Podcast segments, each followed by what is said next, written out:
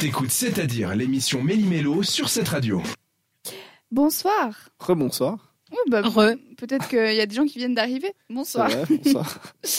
Ce soir, pour ta musique, c'est la chronique où vous choisissez l'artiste ou le groupe du jour. C'est Fabrizio qui nous a euh, proposé Nathaniel Ratcl- Ratcliffe. Je vais y arriver. Si déjà, j'arrive même pas à prononcer son nom. Ça commence mal. Ça hein. allait être compliqué. Je recommence Fabrizio Nathaniel... Natha... oh, sa mère la chouin. Nathaniel Ratcliffe. Putain, c'est horrible. Continue, enchaîne. C'est horrible parce qu'en plus, je me suis vraiment entraînée pour le dire avant. J'ai pas envie Bon. de t'aider parce que je suis sûr que je le rate aussi. Ratcliffe, voilà. Et puis c'est lui.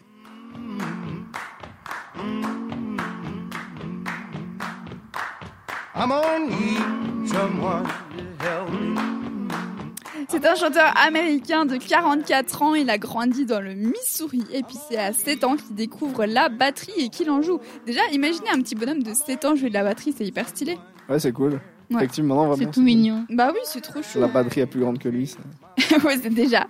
Ensuite, il a appris plus tard la guitare en autodidacte. Donc déjà, GG à Nathaniel. Et puis encore plus tard, quand il était ado, il a commencé à écrire ses chansons. Et puis, se représentait sur des petites chaînes, euh, sur des petites scènes, pardon, de folk local. Parce que, vous l'aurez reconnu derrière, euh, c'est pas euh, Ah, du c'est rap connu, ça. qui chante.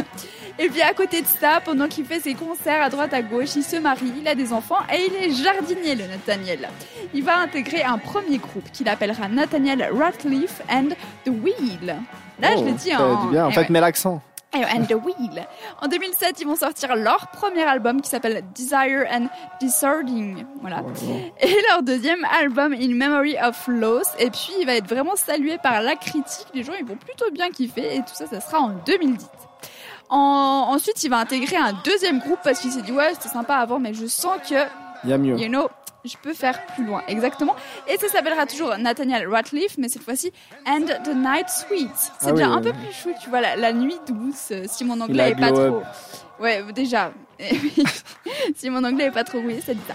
Euh, ils ont sorti du coup un album qui a été disque d'or aux États-Unis. Ah, c'est pas mal. Beau gosse, le Nathaniel. Exactement. Ils ont fait deux albums en tout avec son groupe. Et puis lui, en a, en- à côté de ça, il décide aussi de sortir lui-même des albums parce que c'est quand même quelqu'un.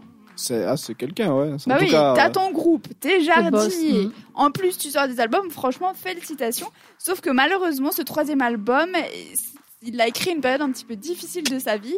Il s'est divorcé. Il y a son meilleur ami qui est décédé d'une leucémie. Enfin bref, autant vous dire que sympa. euh, c'était pas vraiment vraiment la joie. ça ce donne fait que l'inspiration. alors bah ça c'est clair et puis du coup le style musical était aussi beaucoup plus Mhm. différent euh, de ce qu'on peut entendre et je ça. vous propose justement pour euh, mieux le découvrir tout simplement d'écouter une des musiques de cet album là s'appelle And It's Still Alright.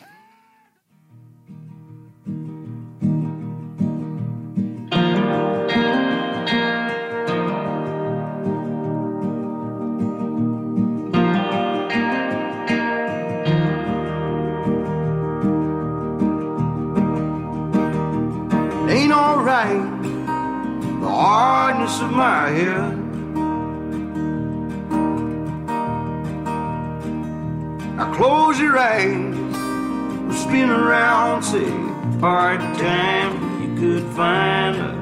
Ain't the way that you want. But it's still alright.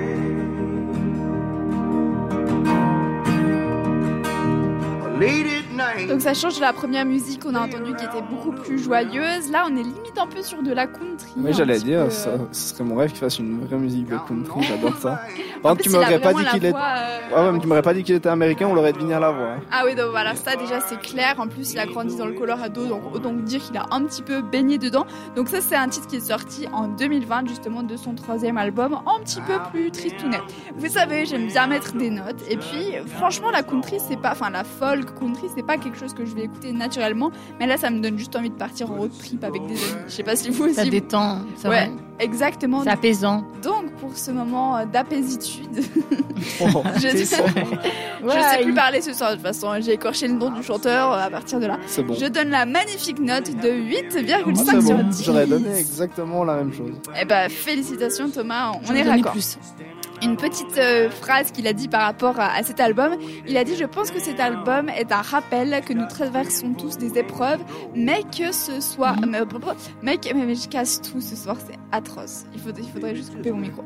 Mais quelles que ce soit ces difficultés, tout finit où il est censé. Peu importe où je suis après la mort de Richard et mon divorce en vieillissant, je continue à vivre et je continue à trouver de la joie de vivre. Et je pense que c'est le thème du disque.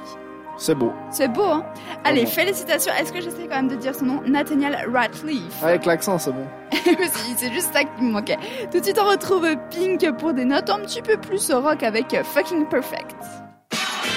Entre les chroniques et après l'émission, l'équipe de C'est-à-dire est sur Instagram.